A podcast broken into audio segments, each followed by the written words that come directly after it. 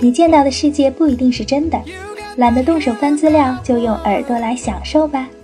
专业的冒险玩家带你走进耳听为实的世界。本节目由热心肠、专业深度的旅人世界和喜马拉雅联合播出。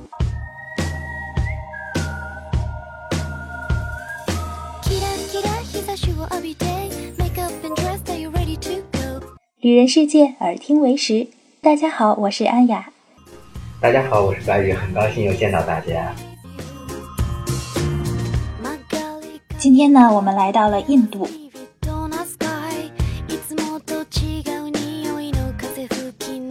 印度是一个离我们很近的国家。那印度呢，是南北的差异其实还蛮大的。就不管是从经济条件，还是卫生条件，还是教育水平上来说，都感觉好像是两个国家一样。那你去印度这么长时间，有没有感觉到南印和北印的一些区别？我的第一站是科钦，在科钦遇到一个台湾的小伙伴，然后他就跟我说，和北印相比的话，这边简直就是天堂。他说的就是论城市的干净程度来说的话。后来我就觉得啊，那这就是天堂了呀。那请问北印是怎样一种地狱啊？他就说。是真正的脏乱差，呃，我觉得给我来说比较大的差别就是，南印的经济稍微发达一些，他们沿着海，然后可能也跟历史上的西方殖民有关系吧，稍微现代一些，稍微干净一些。南印就有点像东南亚，然后北印就是真正的印度，然后经常说印度是个神奇的国度。就一定要在北印，你才能感受到这个开挂是吧？对，你就没有见过，嗯，那么多人，那么多突突车和汽车、公交车那么乱，交通秩序让你感觉到非常非常乱，但是他们还是能够井然有序，也不是井然有序，他们就是还能够不不会瘫痪。你在街上就能感受到那些司机与司机之间骂骂咧咧的那种交流，以及他们在交流中的某种妥协。就能让这个交通能够始终不会堵死，给你感感受上来说，它简直就是一团乱乱糟糟的。但实际上，他们是按照自己的某种规则再去进行。那在北印的时候，你都看到了什么？你觉得是比较开挂的事儿吗？有时候你在路上看到一个身材很瘦小的中年妇女，她头顶顶的那些水果，或者是。用瓦罐装的那些水，你会觉得可能你自己连抬都抬不起来，人家用头顶着扶着，健步如飞。然后有时候在路上见到一辆摩托车，就我们普通的这种摩托车，上面能坐六七个人，一家子都在上面，土路上也开得稳稳当当，而且他还能给你打招呼。印度的火车倒是没有说电影里面看那种扒车厢啊，就挂到火车头上，现在已经规范很多了。但是印度的火车还是会有很多，因为它的车门是打开的。印度火车是没有车门的，是吧？他们是有车门，但车他们车门是不关的。嗯。所以很多人他们会在火车慢的时候就直接就跳上火车，车还没到站。省了时间呢。对，比如说我我坐火车要去一个城市，对吧？但是实际上这个火车在到达它的车站之前就已经经过我家门口了。那么这些印度人他们就会在他们该下的地方下，就跟公交车似的。他们觉得火车速度如果不是特别快的话，他们觉得还没到站没关系啊，反正他就从车上就跳下去了。然后别的人也是，他觉得这段路，哎，正好有辆火车经过，他就可以搭个顺风车，他就嘣一下跳上火车，搭个便车，他也不需要买票。印度的火车还是很便宜的，它大概你坐一千公里的 sleeper，就是那种床板的卧铺，一千公里折合人民币大概五十块钱左右。其实我们可以想象一下，北京到上海大约是一千二百多公里，高铁票价是五百多，可以对比一下这个票价。那他们的其他消费水平应该也是比较便宜的吧？在印度，日均消费是一百块钱，含吃住行门票。富翁啊，到那边。对，在那边总总觉得哇，我当时在印度两个月，正好就花了六千块钱。那你要再教教中文，还能挣回来呢。对对对，是这样。而且印度的英语，啊，我第一天到印度，那英语简直听不懂，真的完全听不懂就。我们看电有些电影里可能还好配音，你当时是怎么适应的？当时都不仅仅适应了，而是甚至都会已经我自己的发音都被他们同化成印度 印式英语的发音嘛，India English。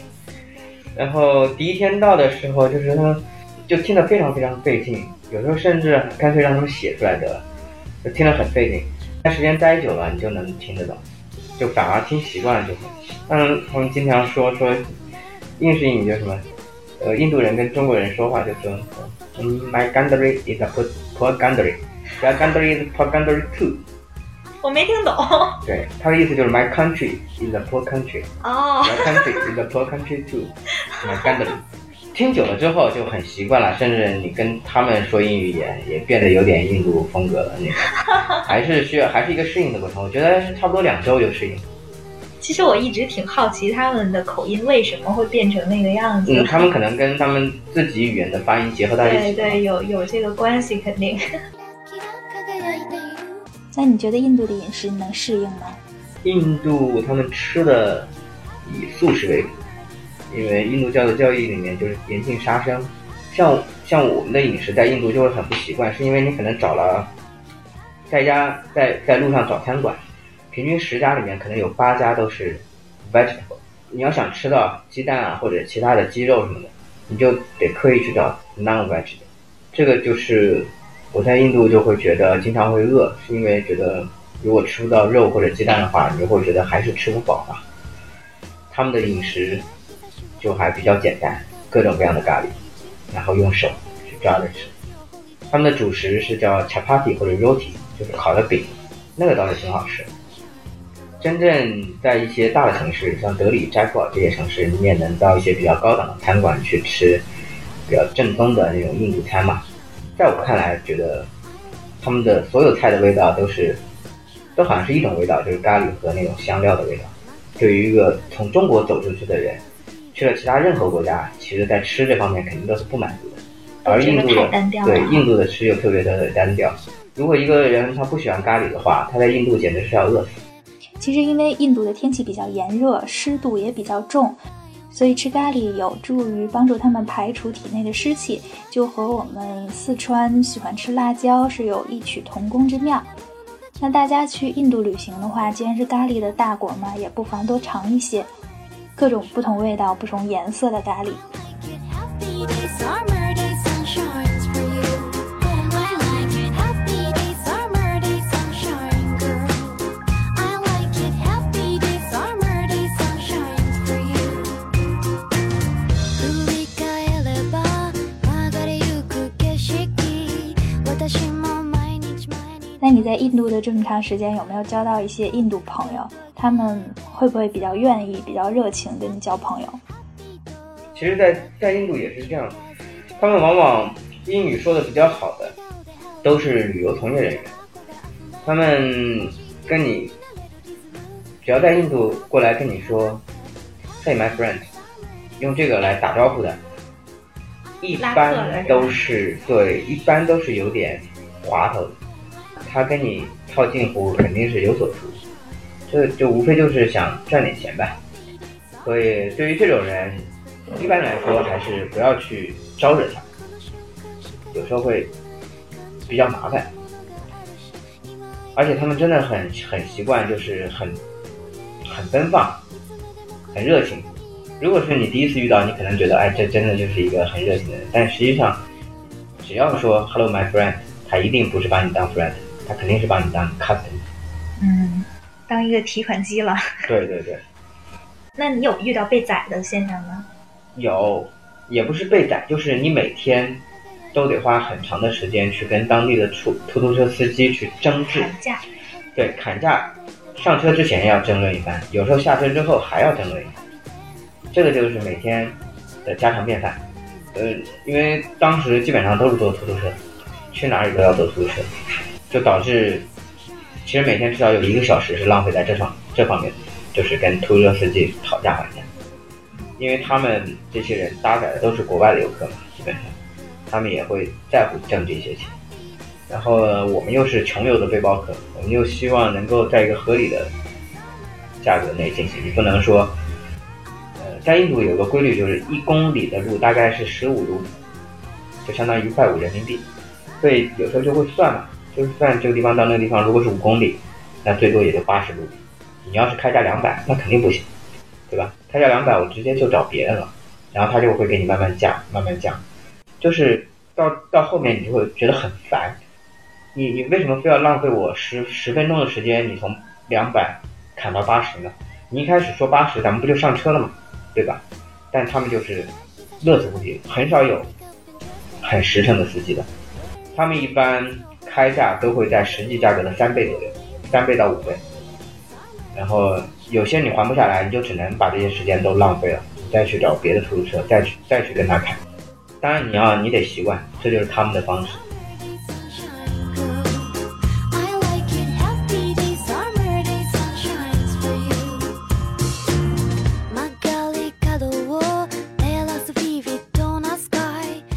那你觉得你最喜欢印度的哪里呢？在印度这个国家里面，我最喜欢的地方是达兰萨拉。达兰萨拉它属于印度的西马基尔邦吧，它就它就属于北部的，包括克什米尔、西马基尔几个邦在内的，它属于整个不算是印度原那些原住的雅利安人生活的区域。所以他们那边生活生活主要是生活是藏族人，现嗯，他们跟只是不不同的是喜马拉雅南路和北路之间的区别。他们在喜马拉雅喜马拉雅山的南路嘛，他们有藏族人，有尼泊尔人，也有夏尔巴人，也有中亚人。他们生活那片区域是我比较喜欢的，可能是因为我当时在印度走的太久，觉得好热好热，就每天都热的不行了。然后最后到了达兰萨拉那个地方，一下就特别喜欢，因为那边就在就背靠雪山，是依山而建的一个小城。然后，呃，那边还能吃到见到的都是亚洲的面孔，是东亚的面孔，因为也有很多国内人在那边做生意。然后达赖萨拉就是一个很漂亮的地方，它其实不是印度的那种风格，它更像是藏区，自然风光很美。然后那个地方因为它是藏族流亡政府的首府，达赖喇嘛不就在那边建了一个大昭寺嘛，所以那儿也成为全世界佛教徒朝圣的圣地。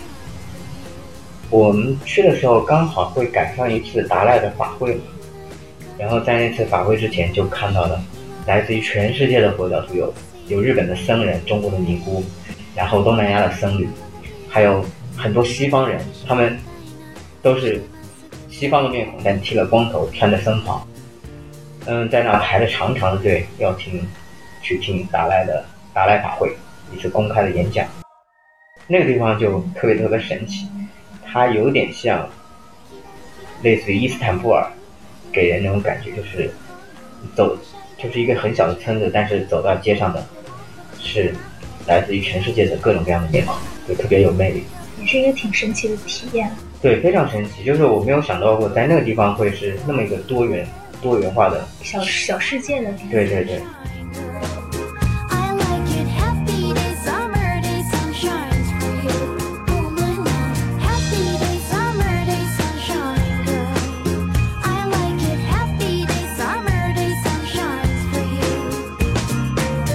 谢白宇为我们分享他眼中的印度。那今天的节目就到这里了，感谢大家的收听，我们下期见。下次见，拜拜。除了现在大家收听到的旅人世界电台之外呢，我们还有一个同名的微信公众号和微博，在那里有很多爱玩会玩的旅行家小伙伴，定期分享奇妙的海外旅行经历和奇葩的旅行小百科，还有丰富的线上主题分享活动。在微信中搜索公众号“旅人世界”就能找到我们了。探索新世界，你准备好了吗？